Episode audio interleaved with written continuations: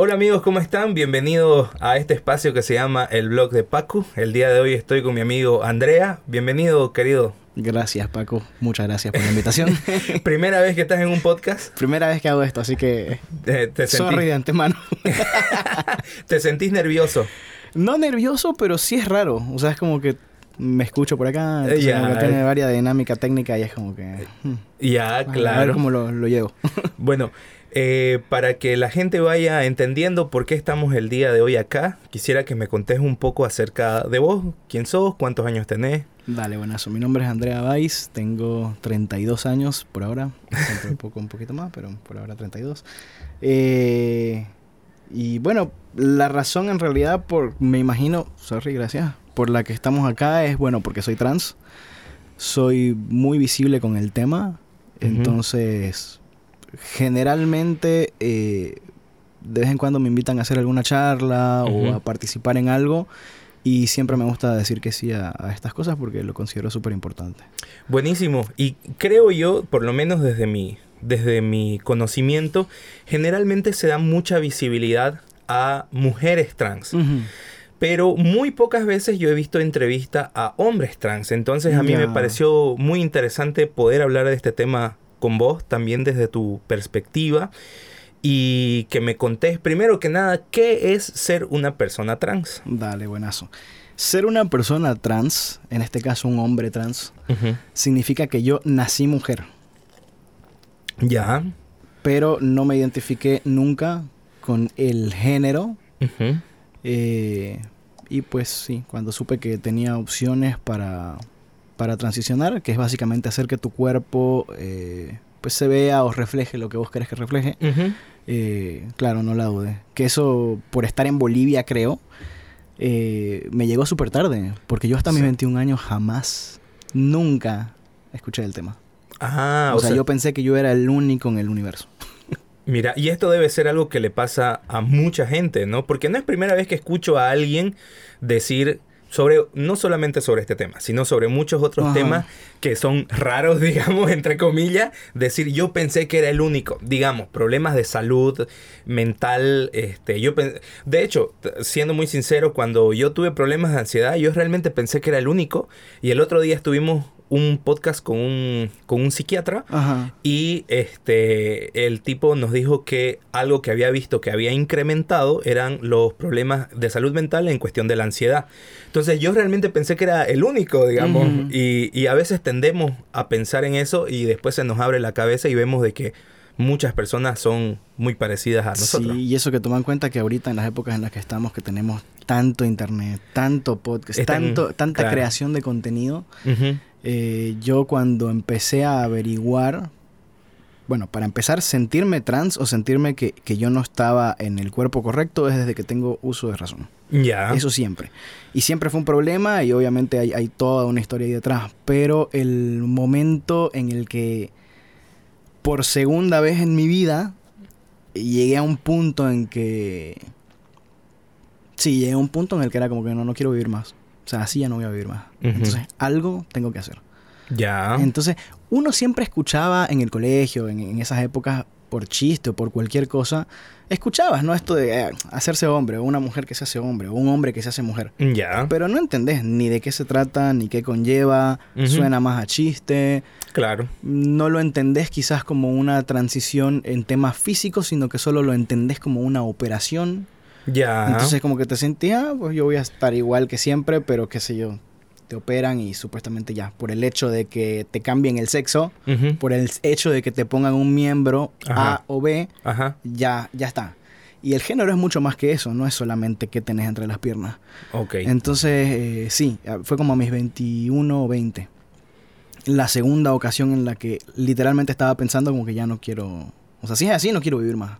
Ya. Y Eh, o sea, contemplaste el suicidio. Sí, ahí menos que... Porque tuve un intento... No, no un intento. Creo que no se llama intento porque realmente no, no es que pasó algo y me encontraron ni nada, pero sí, sí tuve un momento de chico a mis 12 años cuando literalmente me puse la pistola y, y lo pensé. O sea, ya, era, ya lo había pensado muchas veces y ese momento fue como que cada vez me acercaba más. Eso era lo, lo Mm. Ya, claro.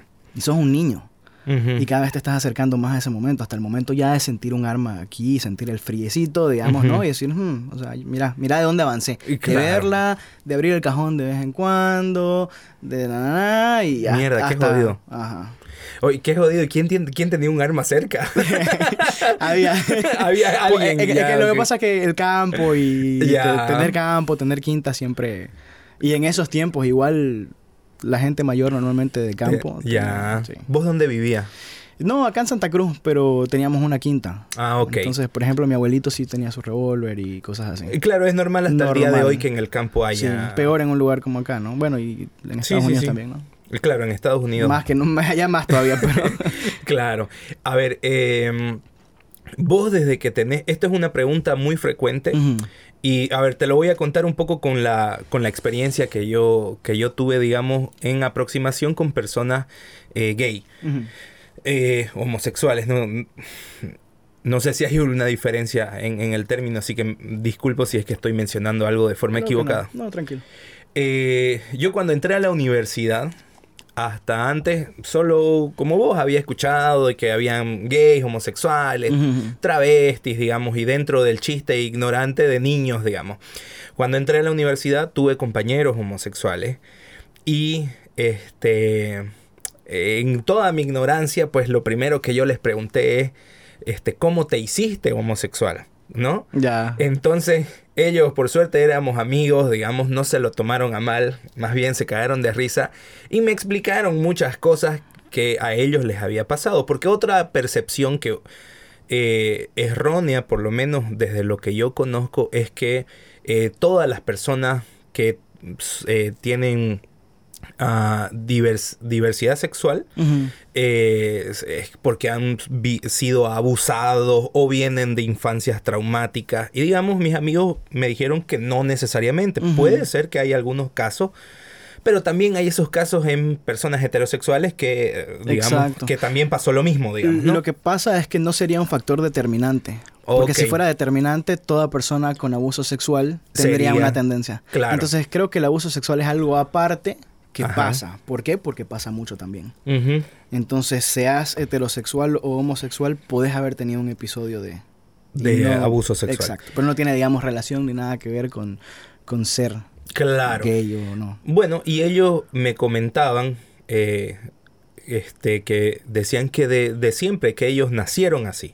Entonces, eh, en mi, en, mi conocimiento, en mi poco conocimiento en ese momento, fue algo que me cambió la forma de percibir a las personas con diferentes eh, opciones sexuales, digamos, ¿no?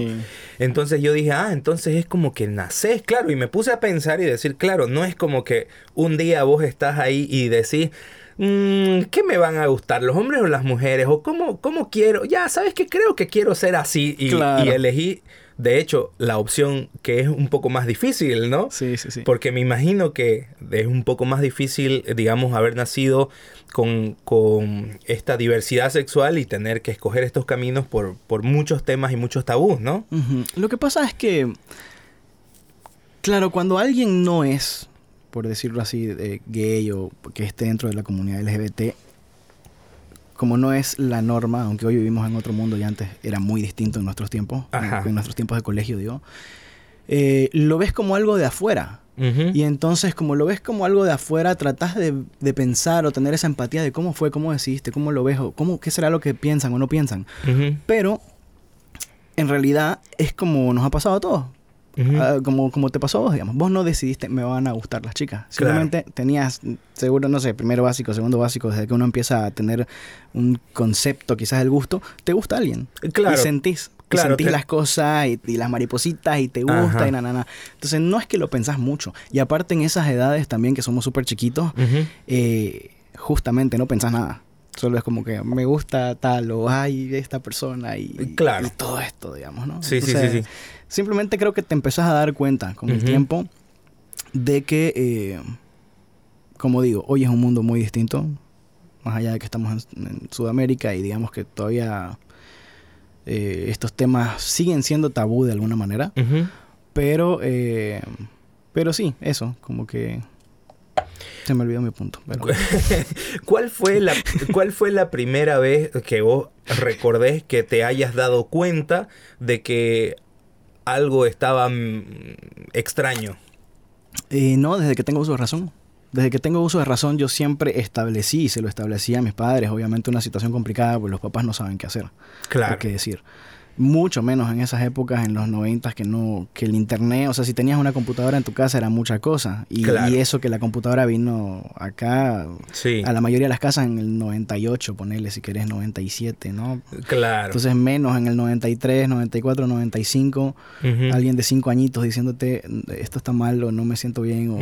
Aparte que, y ni siquiera es así porque no es que usara esa- esas palabras, o sea, yo no es que le dijera a mi madre, che, algo está mal, no me siento bien, pues lo hubiera tomado quizás ella más en serio. Simplemente que eh, me gusta mi compañera o, o no, yo soy hombre o, o te empezás a identificar, yo recuerdo mucho el tema de identificarme eh, con puros personajes masculinos. Yo Ya. quería ser Tommy, el Power Ranger verde, y yo era ese. este, Cuando siempre se esperaba de que Claro, que, que fuera a elegir otra cosa, digamos, ¿no? Claro. O, que, o que incluso no se entendía, o sea, la representación, elegís algo que se parece a ti de alguna u otra manera. correcto. Entonces, para mí esa era mi proyección de mí. Y. Eso es lo interesante. ¿Y cómo reaccionaron tus padres a eso, a, a esos, a esas primeras expresiones? Mi papá no me acuerdo mucho. eh, igual tampoco es que siempre estuvo muy presente en el caso de mi padre. Entonces él estaba y todo, pero creo que estos temas no, no, él no los, no los navegó, digamos, por lo menos hasta que fui más grande. O ese es mi recuerdo.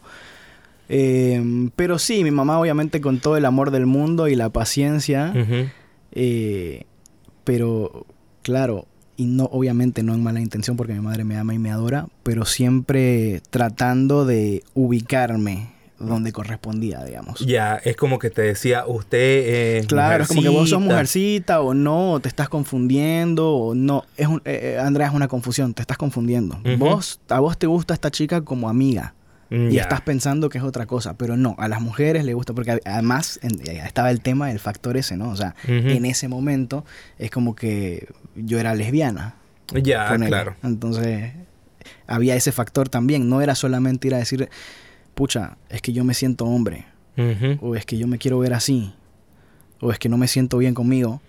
Pero además estaba el elemento, hey, me gustan las mujeres, me gusta mi compañera, Claro. me gusta esta chica, o, o que te enamoras de, vivía enamorado de la, de la Pink Power Ranger, ¿no? Claro. Entonces, todas esas cositas. Ajá. Y era, y era complicadito navegar eso porque, claro, o sea, tanto para mi madre como para profesores, eh, directores, o sea, nadie sabía qué hacer conmigo, más o menos. Claro. ¿Y esto te trajo problemas en el colegio o en algún otro...? No diría que problemas como tal, pero sí situaciones que por muchos años de mi vida, de hecho, nunca tomé como importantes, Ya. porque yo tengo una personalidad muy fuerte y siempre lo supe navegar.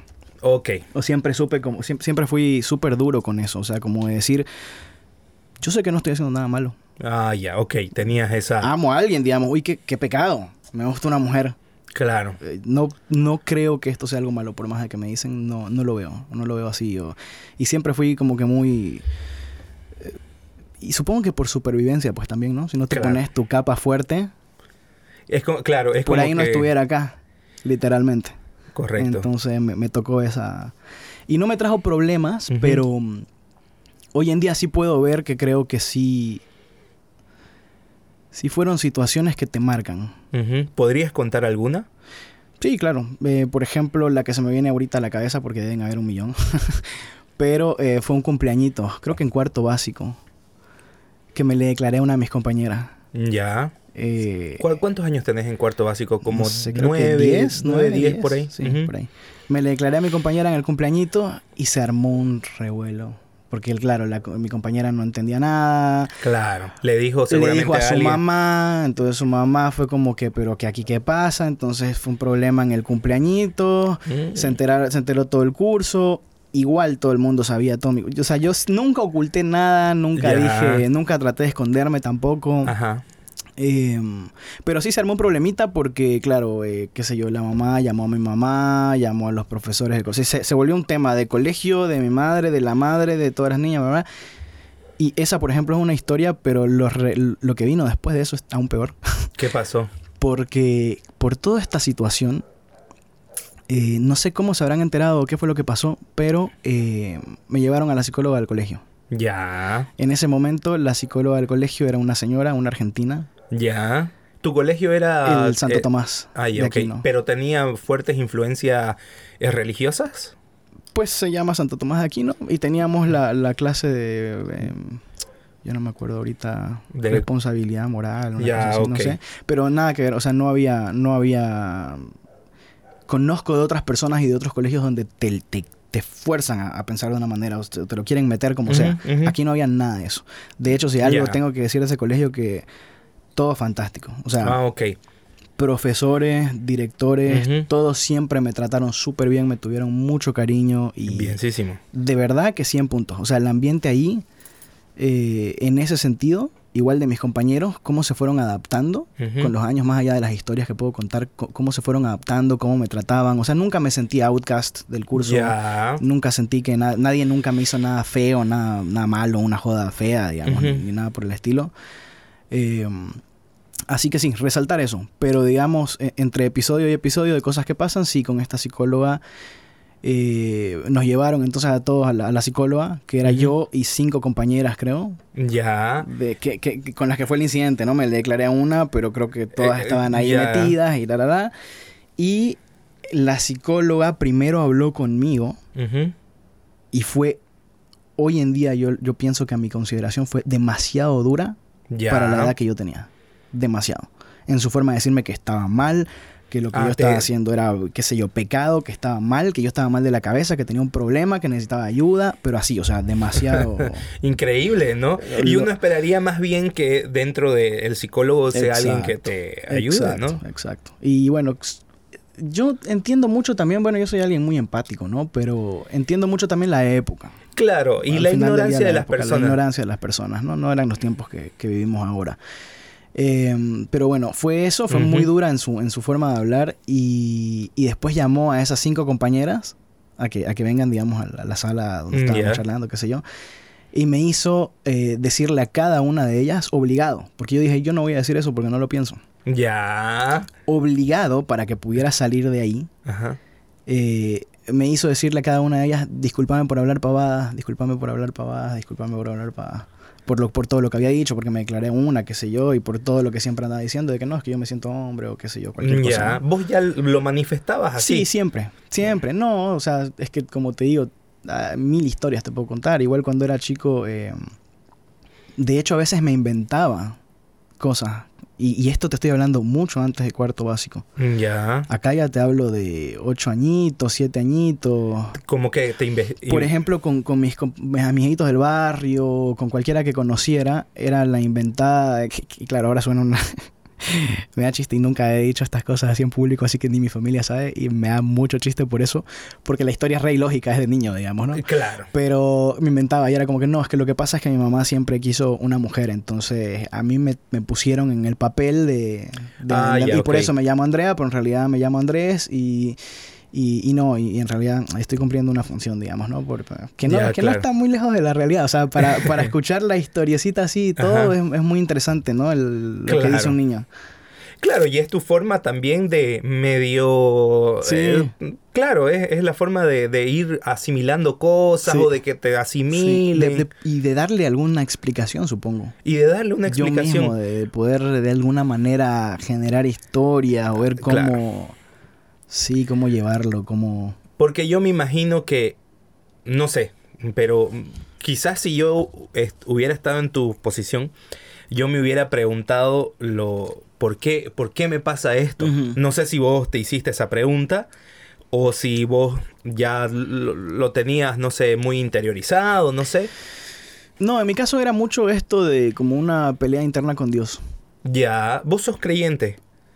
No estoy en ninguna religión Ya. y puedo decir que soy creyente hace cuatro o cinco meses con una experiencia que tuve muy hermosa, Ok. pero hasta antes de eso, que es nada, cinco o seis meses, eh, me consideraba agnóstico. Ok. pero sí fui criado en una casa que si bien no es que van todas las a misa todo el tiempo ni, ni- pero sí en una casa que, que de, de alguna manera sí mis abuelitos religiosos católicos Entonces, típica casa eh, eh, Santa de acá, Cruz, digamos, digamos. sí. sí. En- pero siempre hubo, sí, el, por ejemplo, desde que tengo uso de razón, súper bebé hasta tres añitos, cuatro, qué sé yo, siempre me hacían el hacer el Padre Nuestro en la noche, claro. rezar, ¿no? Hablarle a Dios, este, y, y esas ideas de Dios y nada, nada. Entonces, obviamente, eh, desde siempre fue como que Dios le pelaste, digamos, te equivocaste. Y, y a esa edad y sin, sin el internet ni nada, no sabiendo que había nadie más como yo, también estaba el factor de decir, pucha, te equivocaste, necesito que arregles tu error.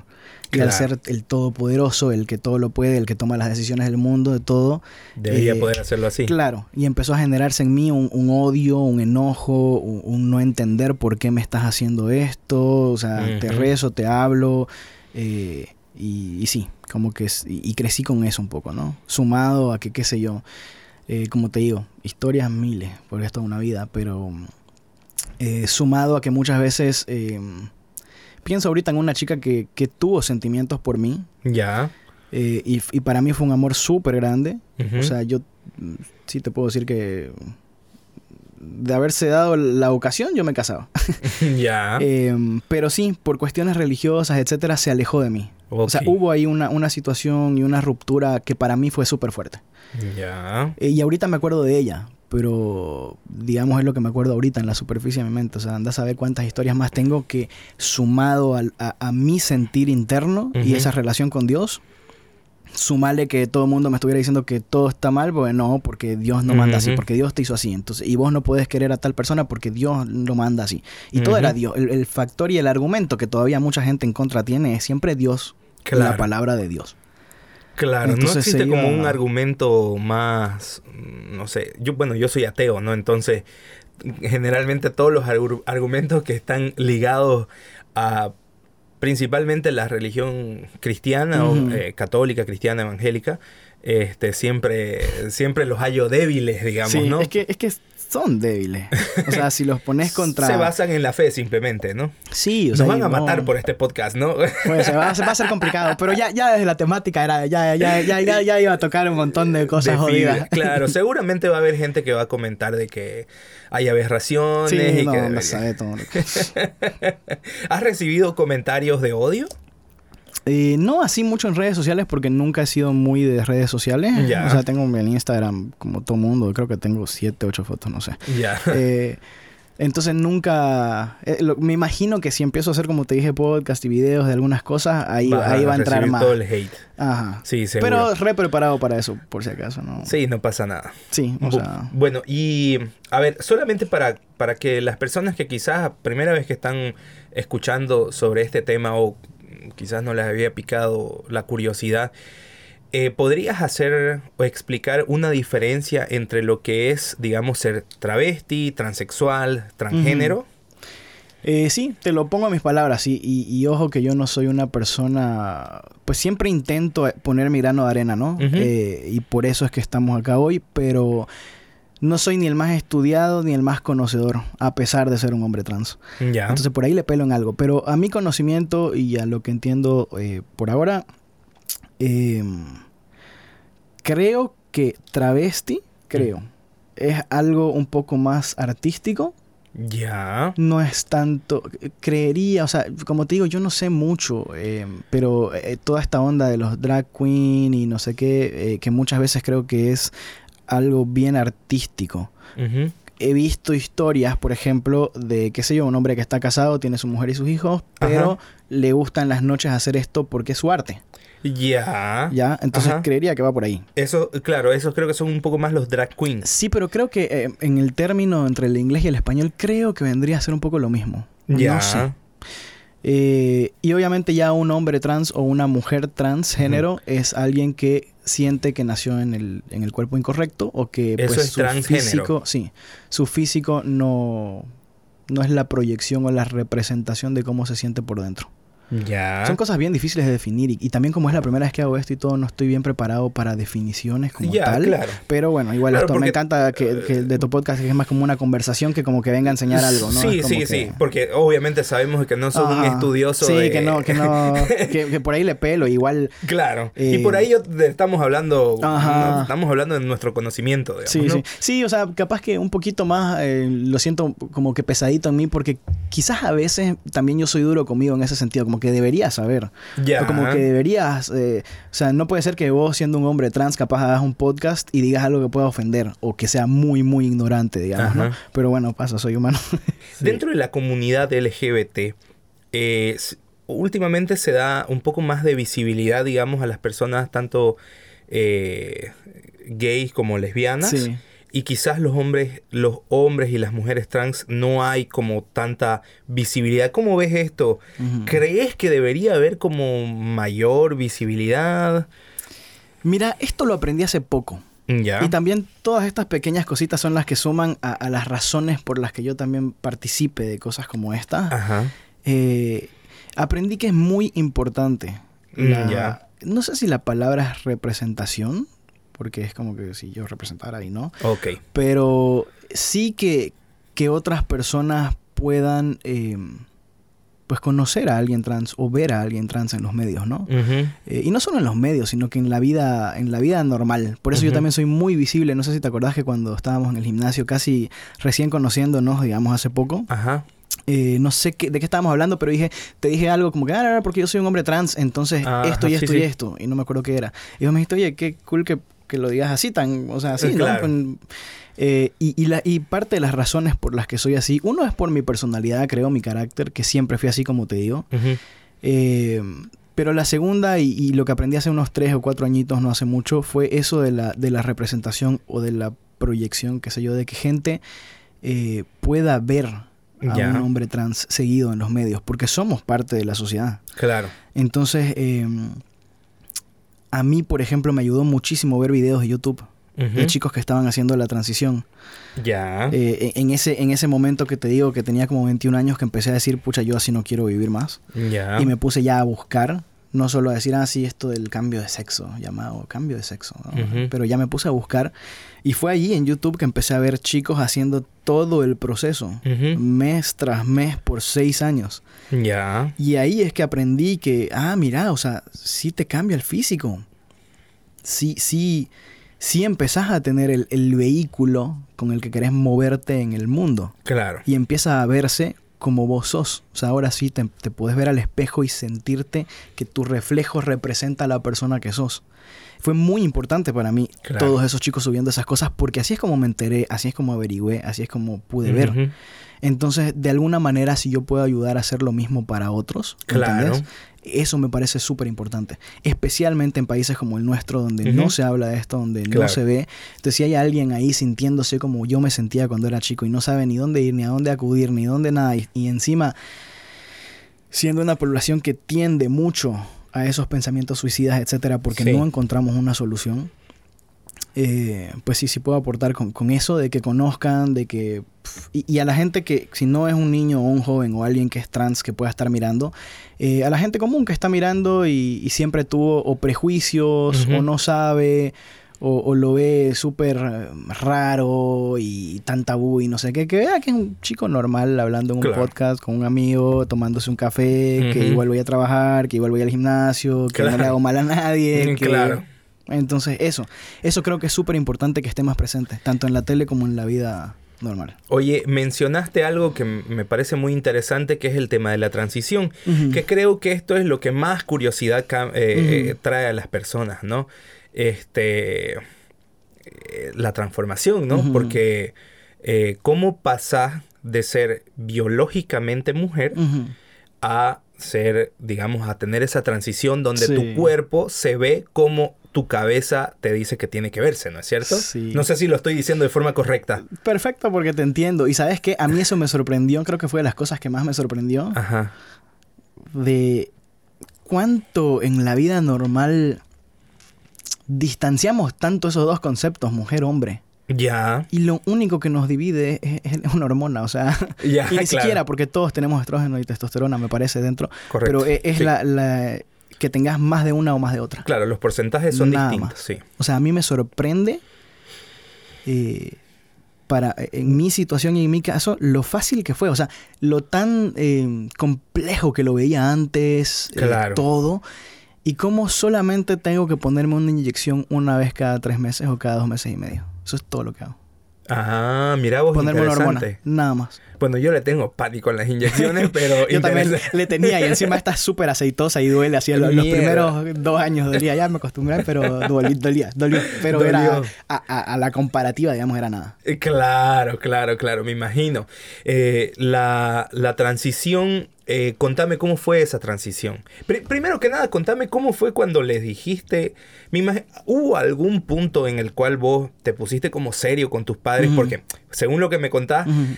desde que sos niño hubieron, hubieron estos momentos que me imagino que le daban algo de información a tus padres para decirles que había una cosa ahí diferente. Sí, algo, ¿No algo. ves? Sí, sí, sí. Entonces me imagino que tu madre decía, aquí hay algo que, que es diferente.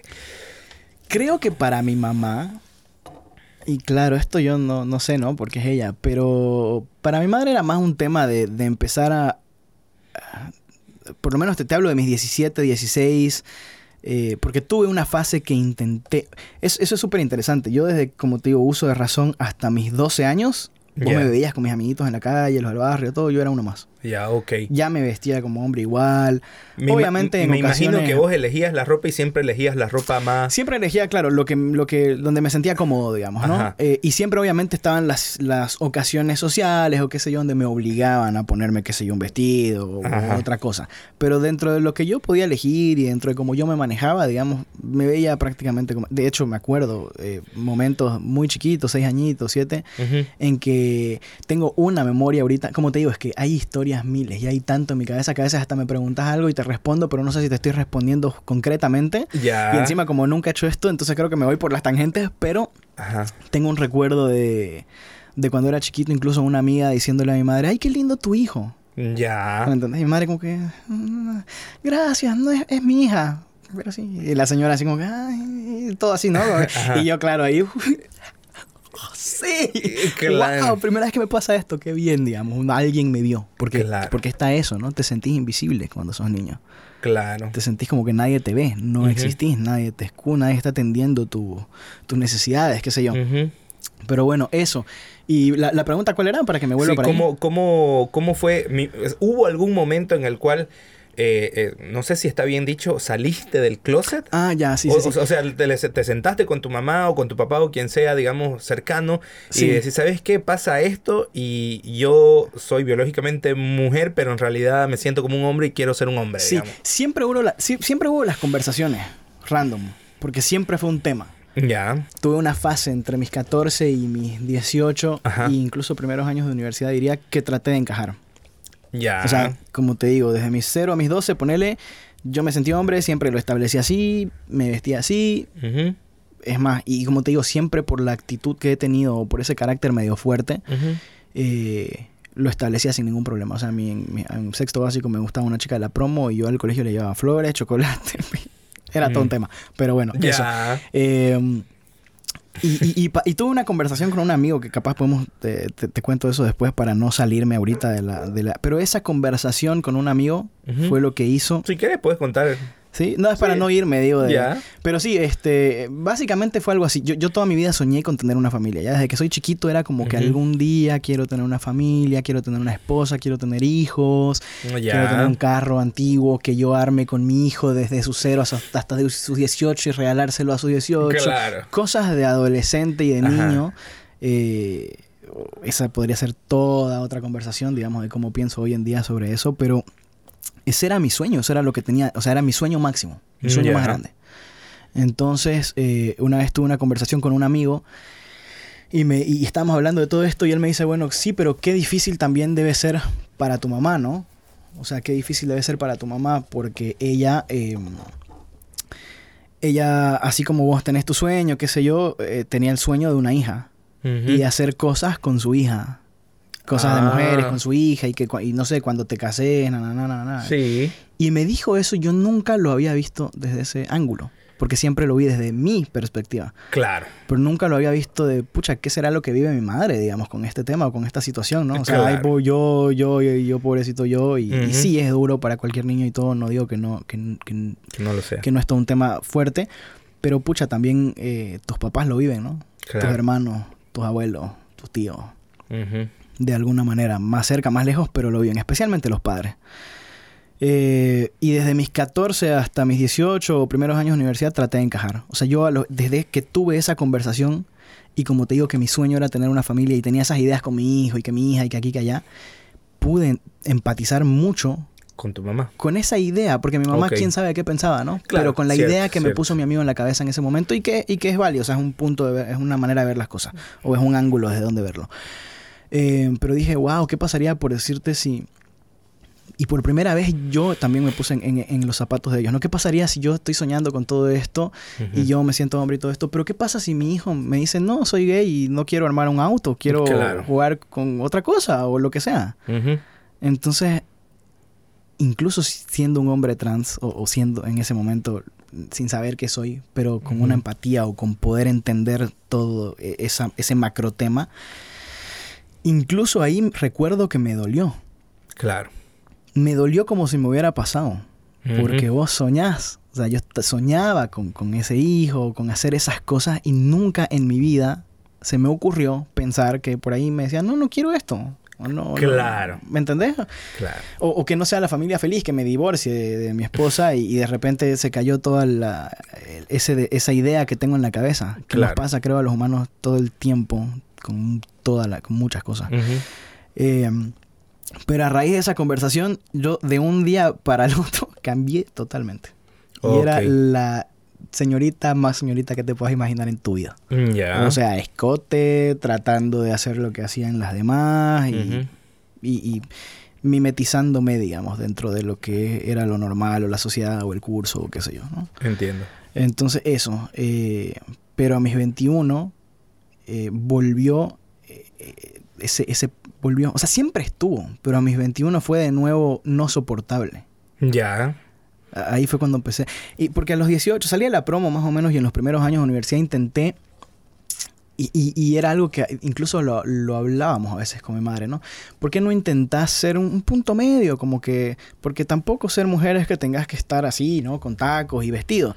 ¿Por qué no te encontrás un, un punto en el que te sintas cómoda en ese momento, pero que esté dentro de lo aceptable, que, que entres, digamos, dentro de lo normal, ¿no? O Eso sea, te decía tu mamá. Sí. Ok. Como que, ¿por qué no encontrás un punto medio, un punto? Y, y- y como que ella también iba entendiendo y se iba adaptando, ¿no? que, que su hija era lesbiana, ponerle en ese momento la, la terminología. Em, entonces sí, era como que, ¿por qué no encontrás ese punto medio? Y, y fue, fue de alguna manera una buena decisión porque me permitió empezar a explorar y, y- y soltar esa idea que, que con la charla de mi amigo se me quedó en la cabeza y que no- yo no estaba viviendo una vida. No vivía porque quería hacer el, el- digamos, tratar de ser lo que mi mamá quería o lo que todo el mundo quería de mí. ¿Estabas Entonces- como actuando, puede ser? No existía. Creo que borré mi, mi persona. O sea, ¿me entendés? Mm, te, te pones en cero y simplemente estás. Ok. Y obviamente eso no implica que no tenía eh, excelentes conversaciones, excelentes amistades, que me divertí en mi promo, que me divertí con mis compañeros, con mis compañeras, que, que, que hice cosas, que viajé, o sea, sí estaba. Ajá. Eh, pero era muy superficial el estar. Ya. No me construía realmente porque no había el espacio para construirme como persona. ¿Qué quiero hacer? ¿Qué, qué me gusta? Era como que oh, no es nada. Ya. Está aquí, poner la figura que tenés que poner, la cara que tenés que poner y no sé, digamos, y, ya- y, y velo un día a la vez. Pero eso obviamente no te deja no te deja hacer cosas, no te deja soñar. Hoy por hoy, por ejemplo, creo que no hubiera estudiado lo que estudié. Ya. Ponele. Que es una cosa que suena suena chiquitito, suena tonto, pero te hace un poco la vida, o sea, es lo que estudiaste y a lo que te vas a dedicar. Sí, por supuesto, puedo estudiar otra cosa, puedo cambiar de dirección, nana, pero son años de mi vida que dediqué que a algo, ya dedicaste, claro. Este, y que, y que cuando ahora en grande lo pienso, no es realmente quizás lo que quería, sino que fue algo más como... sí, no sé, como esto me interesa ahora y sí, hagamos esto. No fue como que, ¿qué quiero hacer? Claro. ¿Qué estudiaste? Eh, comunicación. Comunicación corporativa estudié. Que igual súper interesante. O sea, sí me gustaba la... Como te digo, sí Ujú. estás ahí, pero no tenés el espacio de ampliarte y de proyectarte. Eso. No tenés el espacio de proyectarte. Y si tenés el, el- el- el- momento de proyectarte en tu cabeza, quizás no te proyectás o lo que proyectás no te gusta. Me pasaba mucho de chiquito que yo siempre decía, quiero tocar guitarra, quiero aprender a tocar guitarra. Pero ¿qué pasa? En mi cabeza, la proyección era el guitarrero churro que hace serenatas a las peladas. Y yo por eso quería empezar a tocar guitarra. Ok. ¿sí? Eh, entonces, claro, yo tenía es- esa, ese querer, por decirlo así, pero incluso en mi cabeza la proyección que yo podía dar en, est- en el mundo material este que vivimos no iba a ser la que yo veía en mi cabeza. No Claro. era la película que yo veía en mi cabeza lo que se iba a proyectar. Porque tenía otro físico, porque tenía el pelo largo, porque y porque no, es- no se me daba ese espacio, no se me veía así en el mundo. Entonces nunca iba a ser el guitarrero que Ya, daba claro. serenatas y que qué sé yo. No, iba a ser la chica que sabía tocar guitarra, que está perfecto, hermoso, pero no era, la- no, No. era lo que yo me sentía por dentro. Claro. Entonces no, No era tu iba, proyección claro, final, no claro. iba a obtener lo que yo estaba buscando de tocar guitarra. Claro. Entonces, ¿qué generó eso? Que en toda mi vida, por decirte, eh, me metiera mucho a clases de guitarra, pero las dejaban un mes, volvía a entrar, na, na, na, Ya. porque lo mío no fue un llamado musical. Ya, claro. No fue que toqué una guitarra y Dios no la pude dejar más. Porque hay muchos hombres trans que tocan guitarra, que son cantantes, bla, bla, bla. Ajá. ¿Me entendés? Fue algo que, que, que era más social. Eh, claro. Y que eso te puede llevar a después ser un músico y bla, pero Claro. por el hecho de ese de que hubiera ese corte, digamos, en tu... Eh, como que no es lo que voy a proyectar, bla. Entonces, bueno, eso. Y a mis 21, entonces, traté de, de, de- de encontrar un punto medio. Eh, y sí, me, me ponía como que jeans más anchitos, polera, ya no tanto blusas, qué sé yo, trataba de encontrar ese, ese, pero no era suficiente, nunca era suficiente. Y mientras más adulto me hacía, menos podía, eh, sí, me- menos podía ignorarme, por así decirlo. Ya. Mientras más adulto me hacía, mi personalidad y mi yo interno salía cada vez más fuerte. O sea, era mucho más difícil Claro, al final, de, apagarme. al final de cuentas, toda esa etapa de entre los 15 años para, Sí. para los 18 o 21 Ujú. es una etapa de, de- de búsqueda, de encontrarse, de fallar, Sí. de buscar, digamos, ¿no? Sí. Ya cuando llegas a los...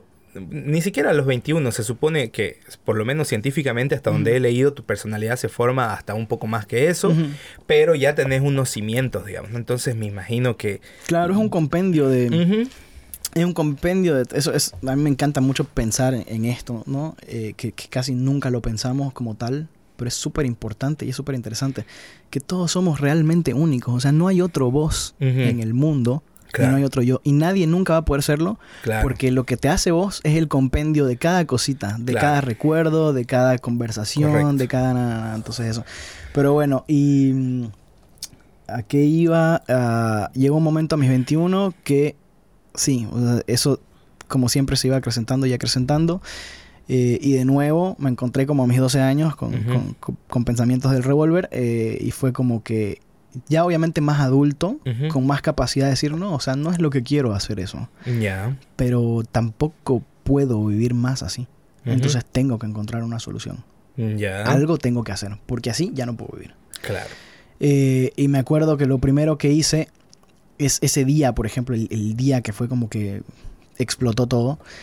Eh, porque ya no, ya, ya, ya ni la, ni la ropa de intermedia, digamos, me satisface. No, no. O sea, Ujú. simplemente yo me miraba al espejo y no, no era lo que yo sentía por dentro. Eh, y, y todo, ¿no? Y, el, y la experiencia social, cómo te tratan, con qué, qué espacio ocupas, eh, es Ujú. un mundo. Eh, y ahí lo primero que hice, pues, como haría cualquier persona que no sabe nada de esto, es me metí a YouTube y puse Operación Cambio de Sexo. No, Directo. pues, ¿qué vi, digamos? Sangre, mutilación en la camilla del médico. Yo que soy, yo veo sangre y no, digamos, o sea, Claro. no. O sea, soy súper asquiento de todo. Eh, entonces, no, veo estas imágenes súper fuertes Ajá. y en ese momento recuerdo que era como que, no importa, lo tengo que ver porque si, si esto es algo que, sí, sí. Y claro, como te digo, como yo no tenía representación, o sea, no había visto otros hombres trans ni nada. Yo es cuando escuchaba esto, cambio de sexo, me imaginaba una mujer a la que la operan y le, le quitan el pecho y le ponen una, un miembro masculino, pues no sé si puedo decir las Sí, palabras que. Ah, ya, ya, te ponen una verga, te, te sacan las tetas eh, y ya, Claro. ya sos hombre. Claro. Y no, pues digamos, ¿no? O sea, Claro, no. y, tu- y tu cuerpo está todo chiquitito, que no digo que todas las mujeres son así, es muy complicado estos Mm. temas porque no puedes... Claro, no puedes. tantas no, diferencias, no todos somos tan distintos. Claro, no puedes generalizar, pero hay cierto margen, digamos, ¿no? Sí, digamos que lo, lo común, vamos Lo a decirlo común, así. claro. Lo común. Entonces, este, yo decía, pucha, voy a hacer ahí una, qué sé yo, físico de mujer, que, con, con mi pelo que ya me lo puedo cortar, pero mi, mi naricita que era mucho más delgada, o sea, la cara obviamente me cambió. Entonces era como, ¿qué me sirve? Y ahí, y ahí empecé a entender también esto de que el género, el sexo, y de qué es ser hombre o qué es ser mujer, porque dije, Mm. o sea, voy a estar así, voy a tener una verga colgando y... No, más- no- no- no Claro. cambia el tema este de la proyección, de cómo me veo, de cómo me siento yo y de cómo, de cuál es el vehículo con el cual camino en el mundo. Entonces, este, como que no, no era una opción y por eso nunca antes lo había buscado.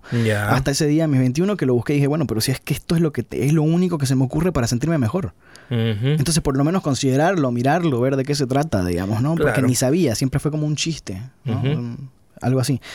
Entonces ya ahí empecé a ver la sangre, las cosas y dentro de todo lo bueno que tiene el internet también te puedes enco- encontrar con un momento como este, ¿no? Que lo primero que ves es esa cosa tan fuerte, tan dura, digamos, ¿no? De sangre, de operación, de etcétera, etcétera. Me acuerdo que ese día eh, fue demasiado para mi cabeza. Ya. A tal punto que me mareé. Me mareé de ver tanta sangre, me mareé de pensar en eso, en operaciones, en los costos, en que ni siquiera iba a darme el resultado real que, que estaba buscando. Eh, Saber si lo hacen aquí, si tenés que todo, viajar. sí, un claro. montón de pensamientos. Aparte los costos, son tres operaciones, no es una. Entonces es un mundo. Y, y- y- y cosas que, que como digo, no, no quiero... No es la idea, digamos, eh, hacer sentir mal a nadie ni nada. Pero, por ejemplo, la operación para, para, para hacerte un miembro masculino, te sacan piel Ya. para hacértelo. Ah, existe esa operación, no sabía. Existe. Entonces te sacan piel y te sacan de piel o del brazo o de las nalgas o donde tengas exceso de piel, por decirte. Ya. Eh, y eso siempre te deja cicatrices grandes o, o marcas, digamos, ¿no? Me imagino. Eh, y eso para mí en ese momento también verlo fue duro, digamos, ¿no? Fue, fue como que... eh, Es duro, es duro ver sangre, ver, ver que... Claro. Un montón de cosas. Ese día me acuerdo que me sentía como que me iba a desmayar. Ya estaba mareado todo y me acuerdo que fue como que casi como que caí en mi cama. Fue como que me fui, dije un rato, descansa, mañana seguís mirando. O ya lo veo, no sé, ahorita échate tranquilo. Entonces me acosté, me dormí de una. O sí fue, fue un momento así de, película, viejo. Mareado todo, me dormí de una. Eh, y al otro día me levanté y lo primero que quería hacer era seguir buscando. Eso fue como que... Te despertó eso la me dijo que eso, es- eso me mostró que fue un momento en el que fue de verdad ya basta. Porque tuve muchos momentos de curiosidad, de cuestionarme, de qué hacer, de ver, de peleas con Dios. O sea, como te digo, necesitaríamos un podcast de 32 años para poder realmente mostrar todo, decir todo o contar la experiencia real de todo, ¿no? Pero mm, eh, e- eso me dio el- el- el- la pauta de que para mí ya era como que ya basta. Mm, Yo no puedo hacer nada más hoy día que no sea esto. O sea, esto se soluciona porque se soluciona. O yo Claro. no voy a seguir viviendo. Fácil y sencillo, digamos. Entonces, al otro día me levanté y lo primero que hice fue volver a, a buscar. Y entre, en- en- entre esas acciones fue que empiezo a ver a todos estos youtubers documentando toda su transición. Ya. Y viejo, eso me salvó la vida. Claro. Literal me salvó la vida. Porque me dio un, un futuro. O sea, me dio una esperanza de vida buena. Una vida de verdad. No una vida de... Pues con lo que hay Ya, digamos. y, y- y ni, ni siquiera, porque no iba a vivir más así. Entonces... Claro. como Estabas que- contemplando quitarte la vida. Sí, o sea, básicamente sí. Como te digo, no era tan fuerte como a mis 12 que realmente fue una contemplación de quitarme la vida Claro. porque hasta probé, intenté, vi, eh, veía cómo opciones. na, na. Ya, Esto era claro. más como que no, yo quiero vivir, me gusta la vida, Ajá. quiero vivir, pero yo así no puedo vivir más. De buscar la solución. Ajá, de, De- de encontrar una forma de, de arreglar mi situación y ya dejar de, de obviarlo y de hacerlo a un lado y de, y de vivir como pueda y de, Y les dijiste a tus padres. y le dije a mi madre. Le dije a mi madre porque estaba viviendo con mi mamá. En ese momento mi padre no sé dónde estaba, creo que vivía en Argentina. Eh, y fue con mi madre que hablé igual. Eh, y sí, básicamente la senté y le dije, mamá, tengo que hablar con vos. he descubierto esto, tengo estas opciones, resulta que esto es lo que soy, trans, no, no conocía el término tampoco ni nada. Entonces resulta que hay otras personas como yo y, y- y voy a hacer esto. Y lo voy a hacer si te guste o no te gusta. O sea, Ya. lo voy- te estoy avisando que lo voy a hacer, no te estoy pidiendo permiso, más o menos. Eh, porque no hay otra opción. O sea, Ujú. es eso. Para mi madre fue chocante, obvio. Pero a su vez, eh, si pudo ser un 100% chocante, creo que fue un chocante un 50% porque estábamos hablando de mí. O sea, alguien que siempre tuvo el tema de vestirse así, de, de- de- de establecer ciertas cosas, de decir ciertas cosas. Entonces, Ujú. Eh, fue chocante, pero no, no fue que lloró, no fue una situación dramática. Fue como un pequeño shock de, de- y de verme, me imagino, de verme tan determinado también como que mierda. Eh, siempre intenté, ¿no? Que, que no sé, o que... Y, y obviamente el miedo de mi madre, porque esto sí lo hemos conversado y es algo que también puedo ver ahora en grande, el miedo más grande de mi madre era qué me podría pasar, ¿no? En un mundo hostil, Claro. ¿quién me va a tratar mal? ¿Quién me va a hacer algo? ¿Cómo voy a vivir? ¿Alguien me va a amar? ¿Me voy a casar? ¿Voy a poder trabajar? Claro. Porque no sabía tampoco yo, o sea, no, no, no tenía ni idea de qué... qué- De- qué- claro. qué de iba a pasar, podía pasar, claro. ni, ni, ni cómo iba a ser, ni cómo se ve, ni cómo no se ve, o nada. Claro. Entonces, este, la chocó un poquito, pero estuvo bastante normal, digamos. No es que se echó a llorar ni ninguna locura. Eh, si algo sí, mi madre siempre, desde siempre, me ha establecido eh, cuánto me ama y todo eso. Entonces, eso fue importante porque me sentí súper, tanto en ese momento como en cualquier momento, ¿no? Eh, mi madre me dijo siempre, bueno, yo te voy a apoyar siempre en lo que querrás y te voy a amar. Y, si- y nunca, mi madre nunca ha hecho que yo dude de eso. Eh, entonces, eso creo que es súper importante porque no me imagino la vida con un padre que te dice, Claro. que he visto historias así. Seguro. Y conozco que, te- que tus padres te digan, no, salite de la casa, andate, ya no sos mi hijo. Claro. ¿Qué haces a tus 16 años en la calle? Claro. ¿Entendés? Y es ahí donde se escuchan también muchas historias de personas que, que debido a eso mm, les va mal. Claro, sí, o, o- o muchas mujeres trans que pasa mucho de la prostitución y todo eso, ¿no? Claro. Eh, que, que tienen, ¿qué? Porque ¿qué haces? ¿Cómo comes? ¿Dónde vas a vivir? O sea, es que es un tema complejo y grande que involucra muchas cosas, hasta política, derechos humanos, o sea, todo, ¿no? Lo que ya más o menos... Claro. Eh, es todo un tema.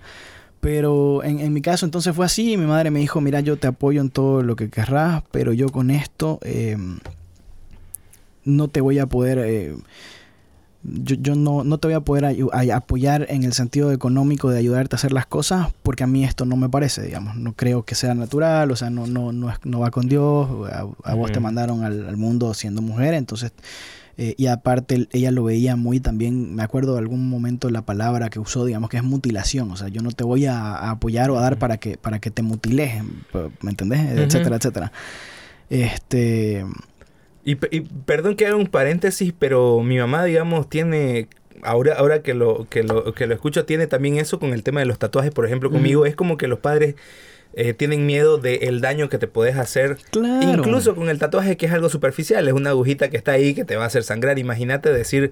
eh, Pero voy- es que en, en otros tiempos era lo mismo, o sea, eran la- las mismas preguntas, va a estar bien, va a poder trabajar, le van a dar trabajo, cómo va a vivir. Él no se lo va a poder borrar nunca más, qué sé yo, ¿me Claro. Ahora es joven, no sabe lo que hace, no sabe lo que piensa, más adelante Claro. se va a arrepentir. Tantas cosas, es que tantas cosas que uno tiene en la cabeza, ¿no? Siendo, todavía uno lo hace, o sea, yo siendo un hombre trans y todo, muchas veces me cuestiono cosas o, o por ahí a- uno da un consejo, pero lo da desde su desde tu perspectiva, tu desde perspectiva, desde tu vida, tu entonces- contexto, tu todo. Sí. Y mi madre entonces me dijo eso y yo fue como que, no, perfecto, yo me las buscaré, ya veré cómo hago, no lo sé. Igual al final del día mi madre me apoyó en todo. y, y todo, ma- más de lo que muchas veces yo no pude, más bien, y ya, ya ella obviamente, eh, porque también hay cosas y cosas, ¿no? Una vez empezás el tratamiento, las inyecciones, No puedes dejarla. no estoy seguro si cómo es. Me imagino que sí puedes dejarlas porque de hecho uno de mis, mis grandes miedos y esto no sé y tengo un amigo trans que es médico por si acaso que sería súper si quisieras alguna vez una porque él te puede dar otra otro panorama Espectacular. medicin ya ya más Ya más médico, más sí, científico. literal, ¿no? Entonces este ¿qué te estaba diciendo? Eh, me estabas diciendo de que tú, al final de cuentas, tu- tus padres te ayudaron. Te, Sí, apoyaron económicamente Ah. dentro de todo. que, que- que mi miedo más grande, porque había leído en internet, eh, era que habían personas a las que el tratamiento hormonal como que no te pegaba o no te funcionaba. Ya. Como que te hacía mal, problemas cardíacos quizás o cualquier otra cosa por las cuales si tu me- si, si empezabas el tratamiento y el médico decía, mira, vos no vas a, tu No cuerpo no, no, no puedes hacerlo, digamos, ¿no? Porque conlleva riesgo Ah, de vida mira vos, o, cosas así. eso. Ajá, creería. Por, lo- como te digo, yo averigué todo en YouTube y en Internet de- Claro. en ese tiempo, ¿no? Y, y en ese tiempo era mi mayor miedo. Esta es mi única solución, mi única opción. Y lo que la único- única no y sirva. Imagínate que no sirva, digamos. Claro. Grave Eh, sería. Y, eh, pe- pero sí, que si querés dejar de hacer el tratamiento, no puede ser, creería que no puede ser, ah, bueno, mañana me dejo de poner la inyección y, De golpe, digamos. claro, me imagino que tiene que ser un proceso. Aparte es una decisión de vida porque conlleva muchas cosas. O sea, una vez haces el tratamiento, eh, pues sí, cambia tu cuerpo, cambia tu físico. Hay cosas que no van a volver a ser como antes. Entonces no es que... Seguro. No es como que puedes decir, ah, no, pues lo dejo y... son decisiones que... Son decisiones de, para, Claro. de vida, ¿no? De vida. Obviamente en, en la, en la situación en la que estás y todo es como que es la mejor cosa que me pudo pasar en el universo, digamos, que tengo que pensar. Claro. Y ahora, este, ¿cómo fue la transición? ¿Tuviste problemas? Eh, ¿Cómo fue el camino? ¿Qué, qué, qué hiciste?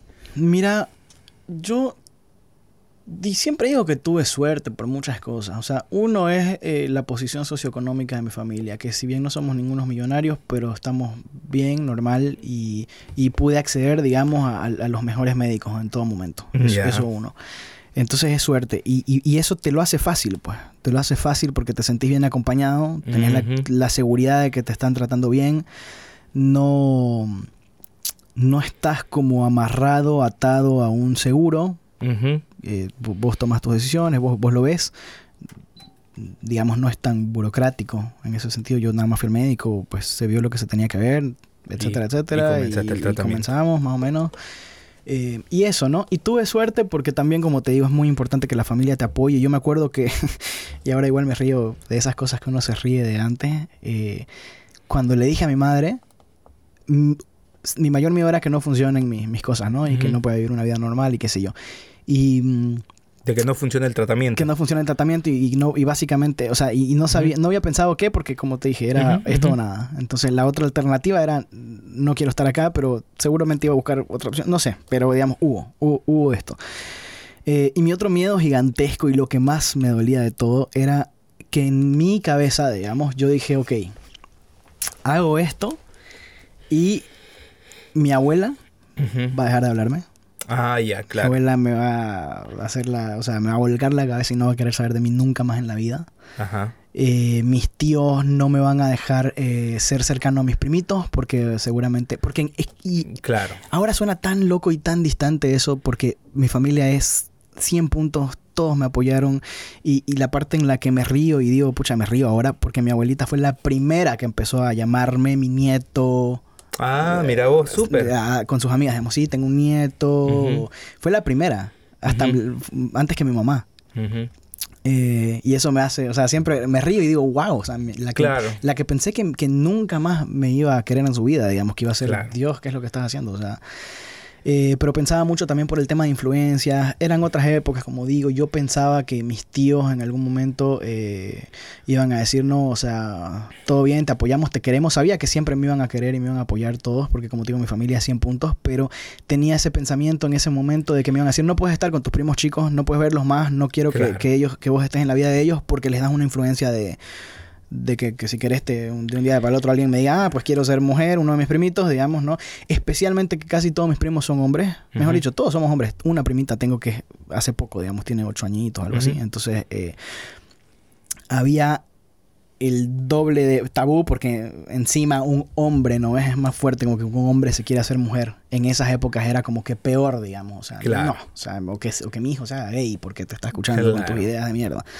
Entonces, este... claro. Y, eran niños, Que, digamos, que ¿no? ese, ese, que ese es un miedo y es un pensamiento real, Todavía, ¿no? sí. De que la gente piensa de que porque hay es, en la cercanía una persona homosexual o de la comunidad LGBT, ya tu hijo se va a Claro, ya, transformar, ajá, digamos. va a tener ideas. va, a va ser, a- va, va a hacer algo y no sé. Sí. Sí, es, es- es extraño, cosa que... en- No, no existe, o sea, literalmente es que ni siquiera hay posibilidad alguna. O sea, sí puede que se confundan, ni siquiera que se confundan. La palabra es que lo tomen en cuenta, que vean otra realidad y digan, ah, mira vos, esto existe. ¿Cómo me siento con respecto a eso? Pero después, o sea, a cualquier persona heterosexual que vos le digas, te voy a meter a un cuarto por 24 horas y te voy a, decir miles de razones por las que debería ser lesbiana o gay. Claro. No van a ser igual, digamos, porque es algo que viene de adentro, de lo que sentís por alguien. No es una. Nadie decide, ah, yo voy a querer que me gusten los hombres o las mujeres o solo los morenos, solo las rubias. O sea, nadie. Claro. No existe. Y bueno, y volviendo a esta parte que vos decías, te hiciste, digamos, por decirlo de alguna forma, una película en la cabeza donde mi abuela no me va a hablar, mis tíos me van a prohibir la entrada a sus casas por sus hijos. Muchas veces creemos de que nuestros problemas son el fin del mundo. No digo de que no hayan problemas complicados, pero a veces nos encerramos tanto en nuestros propios problemas que creemos que realmente todo el mundo y todo y, somos lo peor y algo nos vamos a, morir o, o sacas conclusiones de cómo va a reaccionar alguien todo y resulta que no tiene nada que ver digamos no como era este caso. Claro o sea mi familia fue súper abierta todo o sea con el amor más grande del mundo o sea. Sí. Y, y ahora ya después de un tiempo creo que incluso con orgullo o sea creo que hasta y eso es lo sorprendente de mi historia eh, o de mi experiencia que no he tenido mayores problemas.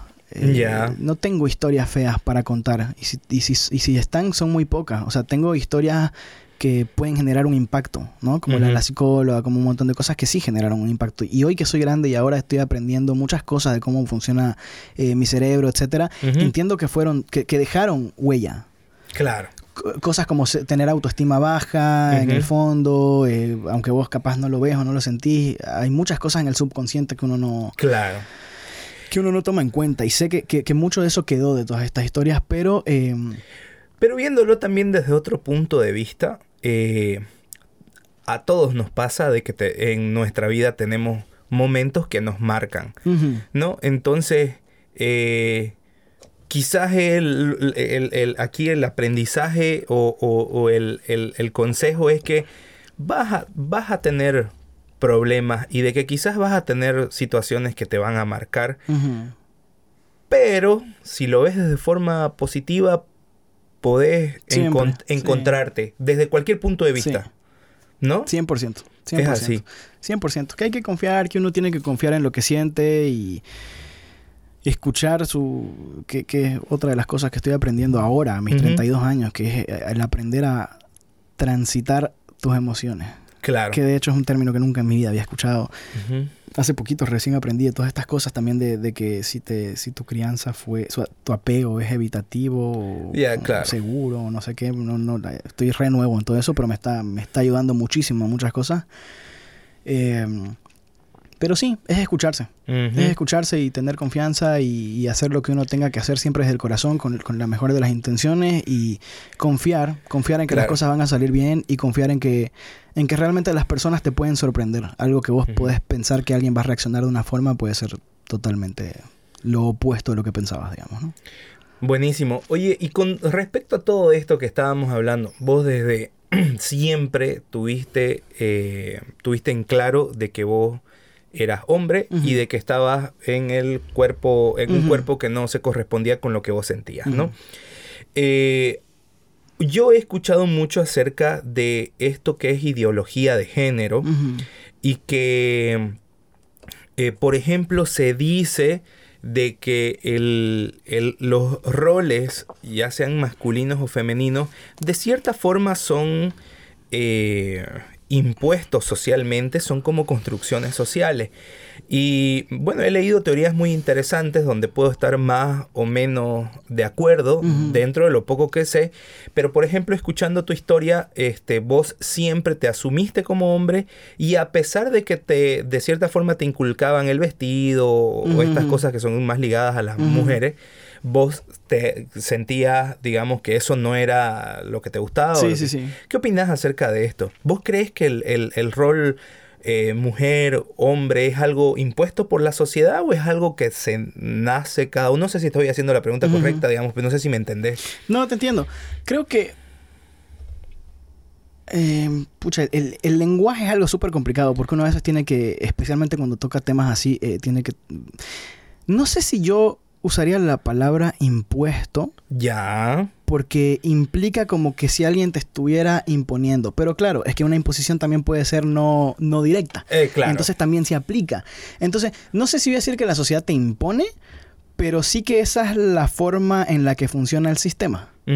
Y que realmente, yo pienso, creo que de hecho está un poco comprobado. Vos cuando sos chiquito no estás pensando si deberías jugar con un carrito o con una muñeca. Vos cuando sos un bebé vas a lo que te llama la atención y empezás a aprender de lo que escuchás, de lo que ves, etcétera. Entonces, querramos o no, todo es una construcción de- del sistema en el que vivimos. Claro. donde- y, y sí, o sea, yo sí creo que el género obviamente es una, es una construcción social de acuerdo a lo que vemos, porque se te va guiando. Eso-. Esa es la tarea de tus padres, de tus mentores, del colegio, de todo, guiarte. Pero no es imparcial. Esa guía nunca ha sido imparcial, ni en el sistema educativo, ni en nada. Se te guía de acuerdo a lo que el que te está guiando considere que es moralmente correcto para él, digamos, ¿no? O sea, en Inglaterra no... eh, con la, con, con- cuando te enseñan en el colegio, en las universidades con respecto a la... Muchas veces he visto, he visto documentales de estas cosas, de que claro, te cuentan la historia, no en Inglaterra, no por decir Inglaterra, pero en cualquier país, te cuentan la historia convenientemente a, a su historia. O sea, Claro. como ellos percibieron la historia. Y es un poquito lo mismo, creo, en- la construcción del género. Sí o sí vas a tener ciertas influencias y sí o sí después vas a ir tomando tus propias decisiones a medida que Eh, creces. Como fue en tu caso, al final de cuentas, de, de, por lo que entendí, me corregí si estoy equivocado, pero por lo que entendí, de alguna forma te guiaban a que sea Claro, o sea, mujercita. para que si tome la posición que supuestamente debía tomar, digamos. Ajá, pero, pero no era lo tuyo, Sí. digamos. No, no, para mí yo creo que uno la uno sabe, por- todos sabemos por dentro lo que sentimos, solamente que el mundo te enseña tanto a dudar de vos mismo, a dudar de lo que sentís, de lo que pensás y a tratar de encajar o etcétera, que uno duda de lo que escucha adentro, ujú. ¿me entendés? Para mí siempre fue re claro, pero obviamente tratás de encajar, tratás de ver, te cuestionás, qué sé yo, digamos, ¿no? Pero yo la tuve, su- o sea, para mí era como, como te digo, toda mi niñez, hasta mis 12, Eh, para mí fue el error de Dios, Ya, eh, se equivocó en algo. claro. Y, y- y como lo describen, o me lo hizo a propósito, porque no lo está arreglando. Claro, porque se supone que es perfecto, no debería equivocarse. Claro, y que puede hacer todo, digamos, que es el que, que él- Omnipotente. claro, y que además, eh, a- además hay esta como idea o concepto de que tiene poder por sobre cómo funciona el mundo. Que de alguna manera si hablamos de energías, ya es un montón, ya es otro tema, digamos, y sí creo que hay cierta eh, conciencia superior que tiene un- que, que altera o que tiene poder sobre las cosas, por así decirlo, no sé si, si lo digo correctamente, pero pero no es como se piensa o como, como que la gente reza, digamos, ¿no? Que, me salga esto, que me vaya bien, o que esta persona no muera, por favor, no sé qué. Y si bien creo que rezar tiene, tiene, tiene poder por muchas cosas, como ya digo, ya es otro tema, es hablar de energías y de, de qué uno cree. claro. Pero, pero cuando sos chiquito se te da esta idea de que rezando, pidiendo, hablándole, o, ¿me, me entendés? Entonces era Entiendo. como que o me lo estás haciendo a propósito porque no lo corregí, y me odias, o, o no entiendo qué pasa, o, o- o no Claro. sos tan perfecto ni nada, te- una ficha te salió fallada, me, me Claro. trajiste mal, algo anda mal, y nadie me está escuchando y nadie puede hacer nada por mí.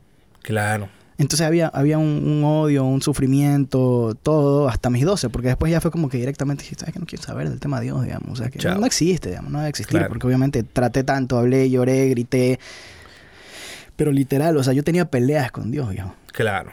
Yo lloraba en mi cuarto así, pero mirando hacia arriba y llorando, así, sos un hijo de puta, bájate maldito, te voy a sacar la mierda, te, te odio, Claro. digamos, ¿no? Claro. Entonces eso, ese- esa, esa fue medio durita. La, la pelea con Dios. Y, y de hecho, después simplemente lo obvié en mi cabeza y nunca me di cuenta de, de que era algo que quedó fuertemente y que, que tenía que trabajar, oye. Y eso, este, este año la verdad es que me han pasado cosas muy interesantes que me han llevado por caminos que jamás en mi vida se me hubieran ocurrido. Eh, y por ejemplo, eh, eh, ese fue. Yo, yo hace poco hice. No sé cómo llamarlo, pero digamos que una terapia alternativa lo voy a llamar. Mm, Algo así. Eh, y yo fui con, con. Yo fui con una situación de estar muy mal en, mi vida, sintiéndome mal por cuestiones más que nada de, de- de- de- del peso que me pongo a mí mismo sobre el éxito, lo que he logrado, no he logrado y cómo me va en la vida en ese sentido. Eh, tenía un estrés muy grande por muchas cosas, o sea, han, han- han sido años complicados para mí y, y como te digo, es que pucha, es todo un tema, es tanto, porque mu- mucho de esos, de, de que mis años fueran un poco complicados, estos años que han pasado, etcétera, ha sido el tema de transicionar y todo, eh, que siempre lo vi como lo, lo perfecto, lo bueno que saqué de todo esto, que, que fue el salvarme la vida, o sea, que estoy aquí. Entonces siempre, después de vivir en, tan, en tanto sufrimiento interno por tantos años de tu vida, ¿cómo ves algo negativo de todo lo que, sí? Claro. Pero nunca me puse a pensar co- cosas como que las posiciones de nuevos sociales en las que, que- cómo funciona el sistema y cómo funciona el mundo y el peso que yo mismo me iba a poner encima sin saber. claro. O sea, claro, eh, uno, la ansiedad. Cuando empecé mi transición, que me preguntaste hace un rato, por ejemplo, cómo fue el proceso, el nivel de ansiedad. O sea, vos te pones tu primera inyección y querés que ya estés con barba, querés ya tener todos los cambios. Que, y, Claro. Y, y- y cada hora es una ansiedad que nunca en la vida has vivido. Y Claro. digo cada hora. Y, y el proceso para que realmente te empeces a ver con- así, consistentemente un cambio que ya digas, bueno, realmente de acá en adelante los cambios son mínimos o ínfimos o ya no. Son cuatro o cinco años seis años. Entonces, este, imagínate cada el estrés, la ansiedad, el nivel de ansiedad que yo no me di cuenta que empecé a tener. Claro. Y no me di cuenta porque uno tampoco hace un tiempo se hablaba mucho de la ansiedad, no es como estamos aprendiendo hoy en día a entender la ansiedad y a llevarla. Pero la ansiedad que dejó eso en mi cuerpo, el- la presión que me empecé a poner yo mismo por cosas chiquititas que uno escucha y dice, mira vos, cómo se arma un problema mental tan grande con, con- Ujú. con- con una cosa tan chiquita. Pero el hecho de, de que toda mi vida eh, pensé o imaginé toda mi niñez y toda mi vida que, claro, este era el único problema, este era el problema más fuerte que tenía. Claro. Era el problema eh, en el cual giraba mi vida. Cada segundo de mi vida giraba en torno a este problema. Entonces, si soluciono este problema, todas esas imágenes, películas mentales hermosas que hice de miles de sueños se van a, a- ahí van a estar. Porque lo único que me falta es el, el vehículo. Y que cuando ya tengas el vehículo, de repente, no, la vida no es tan fácil, ¿no? O sea, no tengo un yate, no, no tengo, qué sé yo, cosas que imaginé. Ya. Eh, más allá de que sean cosas que quisiera seguir persiguiendo o no, porque por ejemplo yo de chico siempre quise ser cantante, tocar guitarra y tenía ese sueño. Entonces vos te imaginas y te ves en tu cabeza como los Jonas Brothers, no sé, digamos, ¿me entendés? Y, claro. y, y- y no lograrlo, no lograr las cosas, eh, es duro eso, porque decís, wow, o sea, se me dio. E- esa única cosa que faltaba para que yo pudiera existir y hacer todo lo que quiera y tener todo lo que quiera se me dio. Pero de repente te das cuenta de que, claro, yo lo viví así porque era una, era una situación en mi vida complicada, no tener un, un vehículo Claro. real.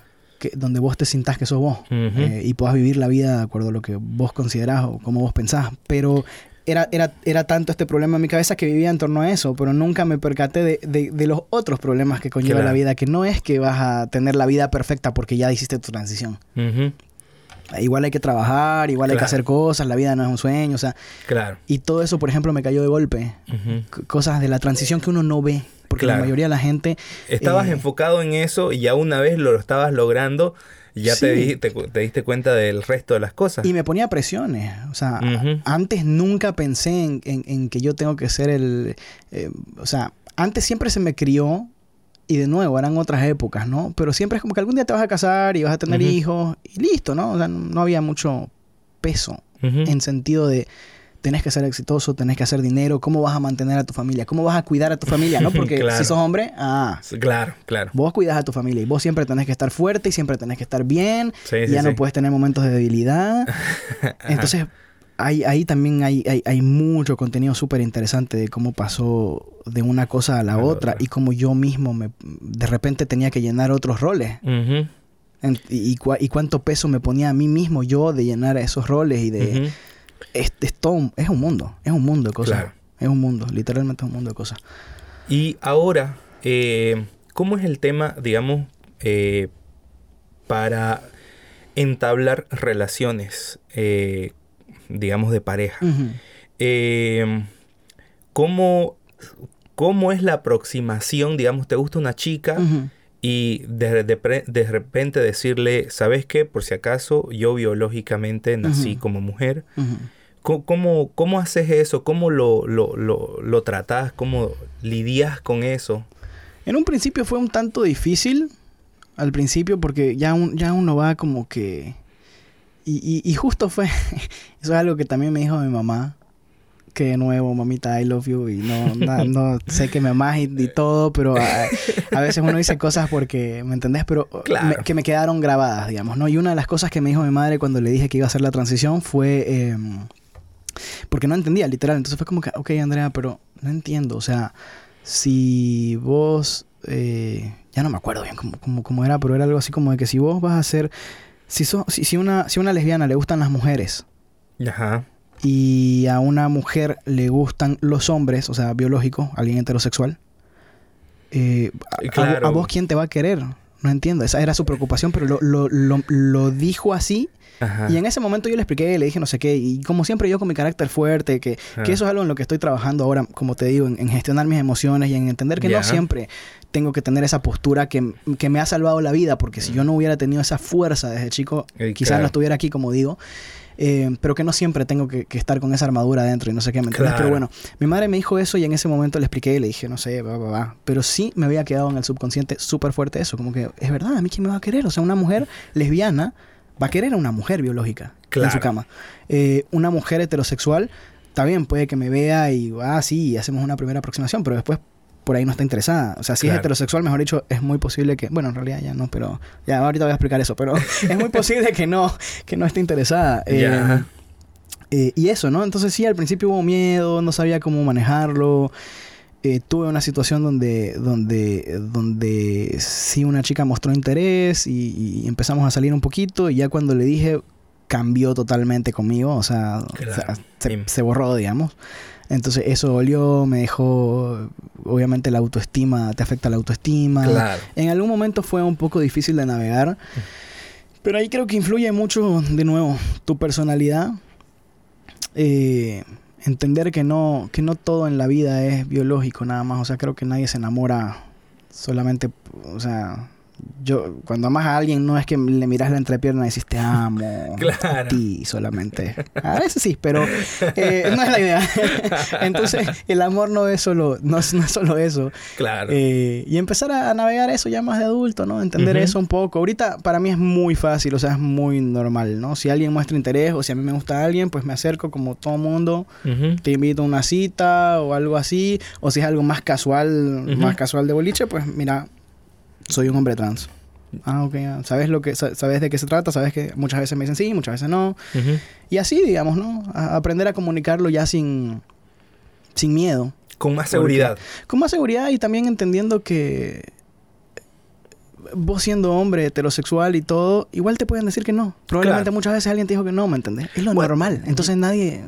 Totalmente. ¿No ves? Sí, obvio, hartísimas veces. Entonces es, es como agarrar esa cosa de sentir y decir, oye, a todo mundo, hasta Brad Pitt seguramente alguien le dijo que no alguna vez, ¿me entendés? Porque porque no, digamos, no le gusta. Mm, porque no se trata de, de nuevo, quitarte un poco esto de, es que porque soy trans, este es el problema en mi vida, y, y entender que todo el mundo pasa por lo mismo. Claro, totalmente. Y ahora, digamos, eh, me habías contado de que uno de tus anhelos era tener una familia, casarte, tener hijos y todo eso. ¿Sigue siendo parte de tu... Ay, ya no sé. Ya no sé, pero por cosas de la vida. Por, por, por cosas como que... No sé. ¿Cómo veo el mundo ahora? Si realmente voy a encontrar la persona... Ya entiendo que el sueño que tenía en mi cabeza es una, es una fantasía. Claro. Es una película de, amor de la tele. Claro, que, que de, de, cierta forma pienso, no sé, me corregí si estoy equivocado, pienso que quizás esto también lo habías hecho en forma de... Eh, de protegerte a vos mismos y tener estos pensamientos eh, para quizás hasta conocerte a vos mismo, no sé, eran fantasías que te ibas, logrando, eh, te ibas haciendo. Ahora que estás ya en esa posición que tanto soñabas, ya obviamente todo cambia, pues, ¿no? Para mí, personalmente cambia, cambia creo más que eso que te digo. Que, siempre el sueño ese que tenía, eso que me hacía, que, que, que, aún ahora, digamos, si lo pienso y cierro mis ojos y pienso en esa familia divina y todo hermoso y armando el carro con mi hijo y mi mujer fantástica y el amor. Pero la vida no es así. Claro.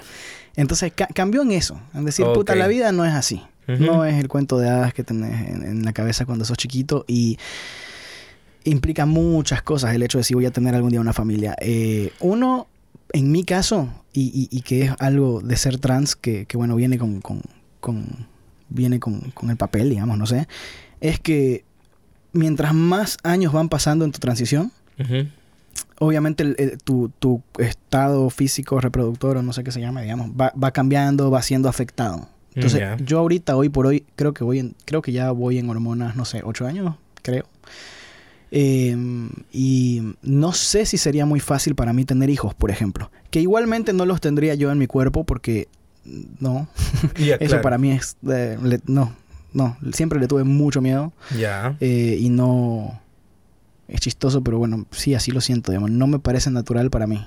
No, no, no puedo imaginar tener un cuerpo que se mueve en mi panza, digamos. Mm, Ya, no puedes sea- imaginarte estar Sí, embarazado. ajá, que se puede, que muchos trans, hombres trans lo han hecho y todo eso, ¿no? Y belleza, cada, cada familia es un mundo. Pero en mi caso, no, nunca. Nunca haría algo así. Eh, pero siempre fue mi idea eh, congelar óvulos eh, y después ya poder con un donante o algo quizás que mi mujer sí pueda estar embarazada. Así era como lo veía, digamos, ¿no? Como lo empecé a ver en algún momento, porque de chiquito no veían en la parte técnica de la... Claro. solamente claro. y la familia y qué sé yo. Eh, ahorita no sé por eso, no sé en qué estado está esa situación. He pensado mucho en los últimos años, pucha, ya es hora de que congele óvulos si realmente quiero pensar en esto.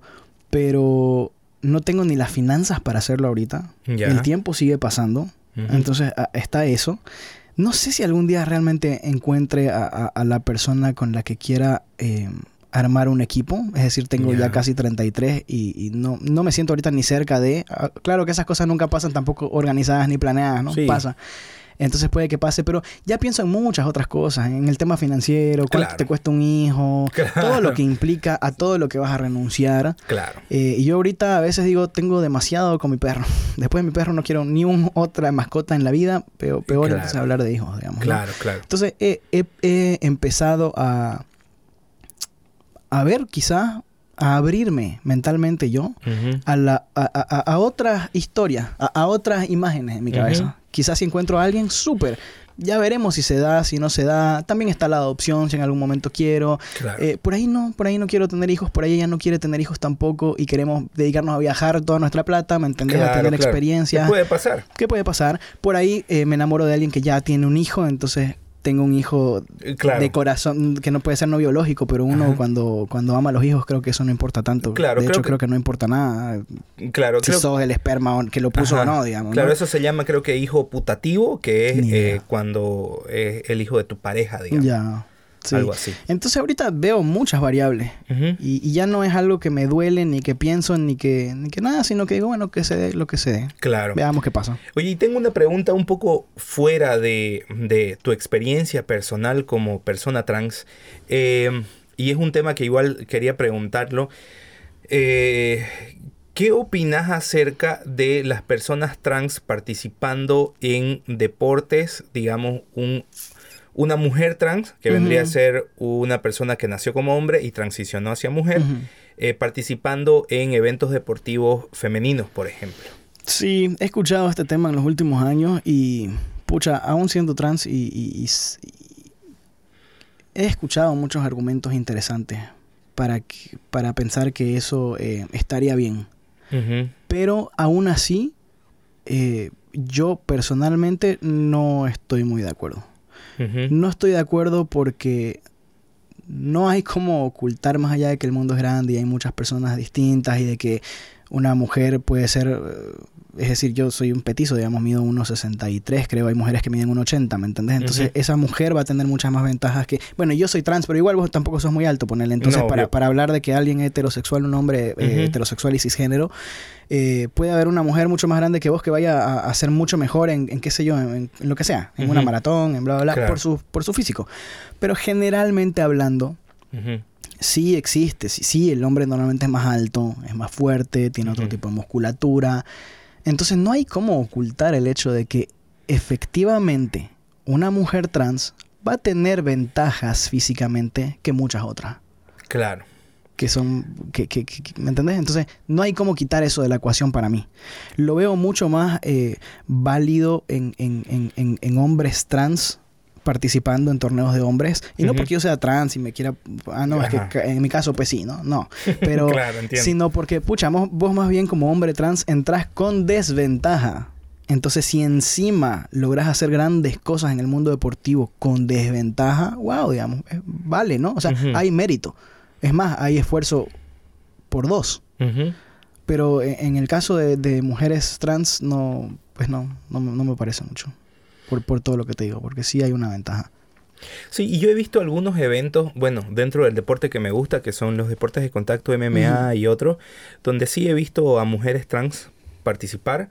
Y claro, eh, nota una cierta ventaja. Sí, sí, sí. A- a- por más de que sean como que del mismo peso, viste que son siempre son del mismo peso, no sé, no, no sé si es una percepción nada más, que quizás estoy errado o, o si los medí científicamente, pero yo siento de que hay como un nivel este mayor de fuerza, no sé. Podría estar equivocado, tal vez podría ser una opinión sesgada porque sé que la persona que estoy viendo es trans, digamos, puede haber mucho, ¿no? Pero me pareció una, una, una cosa así, digamos, ¿no? Que es un poco complicada de tratarla, digamos. Sí, sí, sí, sí. O sea, es algo bien complejo, pero... Sí, pa- para mí no... Para mí no, no está bueno. O sea, yo creo que pueden haber competencias eh, y que deberían haber las competencias porque, de nuevo, somos trans, pero somos parte de la sociedad y estamos en el mundo y, Claro. pagamos nuestros impuestos y vivimos la vida normal. Entonces, claro. deberían haber las competencias trans, eh, o no competencias trans, competencias de cualquier tipo, digamos, kickboxing, pero que tenga esa categoría, ¿me entiendes? Mujeres trans, hombres trans. Eso podría ser, por decirte. O sea, es Claro. una forma que le veo a, la- a esto que he estado Ajá. escuchando mucho últimamente, igual. eh, es una forma que veo de hacer las cosas que no me parecen ni discriminatoria, ni mala, ni nada. Simplemente estás en la categoría, digamos, que está más, a- más nivelada para, para hacer competición. Claro. E- En Jiu-Jitsu, por ejemplo, este, se dividen las competencias bastante, de forma muy interesante.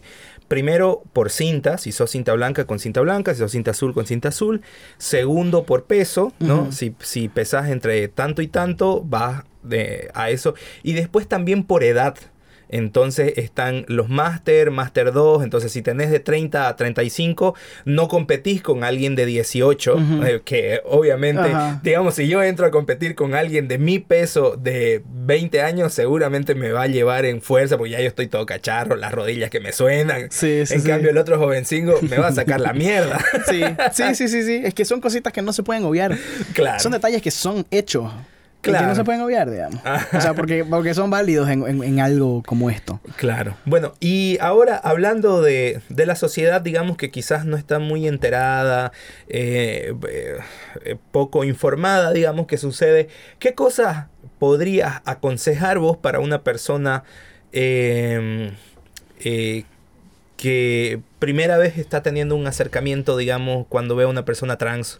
O, o se entera de alguien trans, ¿qué, qué aconsejás, digamos? ¿Cómo, por ejemplo, el tema de los pronombres es una, es una cosa que causa confusión, que a veces no saben sin decir él, ella, si no...